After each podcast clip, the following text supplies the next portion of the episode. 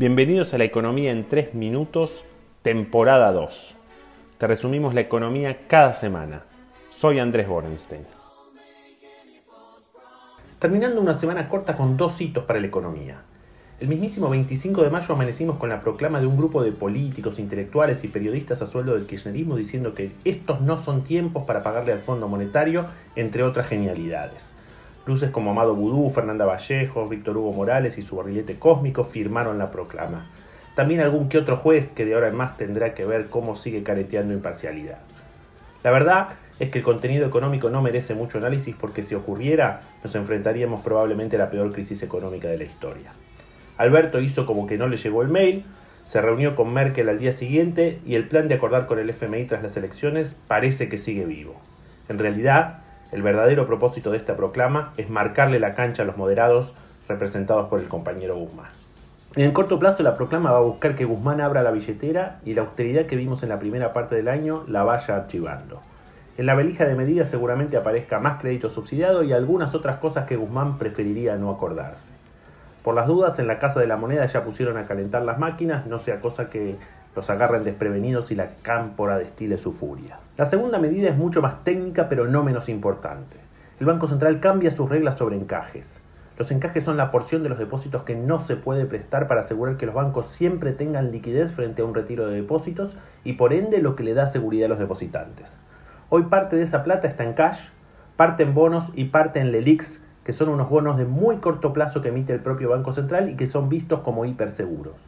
De ahora en más, esa parte del ELIX, que equivale a unos 730 mil millones de pesos, o 10% de los depósitos, puede pasarse a bonos del Tesoro con vencimiento a más de 6 meses.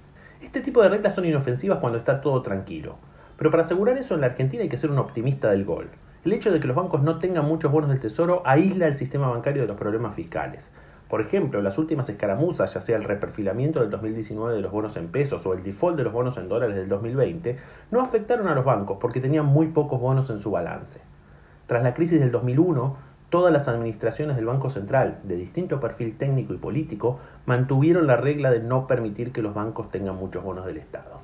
Todo concluye al fin, todo termina. ¿Por qué el gobierno arriesga con esta medida? Porque percibe que en las últimas licitaciones el mercado solo le está financiando a muy corto plazo y se están acumulando muchos vencimientos antes de las elecciones.